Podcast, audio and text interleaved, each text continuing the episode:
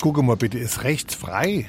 Nee, da kommen noch zwei. Dann kannst du aber fahren. Ich seh überhaupt nix weh. Der Litfaßsäul siehst du nicht, wann da einer kommt. Wart, es kommen noch zwei. Ach, und so wie die da als Angeschoss komme, muss ich aufpassen, dass es nicht noch knallt. Also das siehst du wirklich kaum etwas. Wie kann man dann auch die Litfaßsäule so blöd dahinstellen? SR3. Warum wir so reden. Wie man schwätze. Litfaßsäulen haben zwar eine runde Form wie ein Fass, aber der Begriff hat mit einem Fass nichts zu tun. Die Bezeichnung geht nämlich auf ihren Erfinder Ernst Litfaß zurück.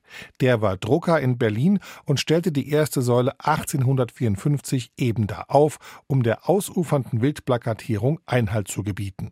Vorher hatte er jahrelang mit der Stadtverwaltung verhandelt, das hat sich aber gelohnt, denn 1865 erhielt er das Monopol für das Aufstellen der Säulen. Jeder konnte gegen eine Gebühr seine Plakate oder Zettel dort anbringen. Heute gibt es in Deutschland rund 50.000 Litfaßsäulen. SR3.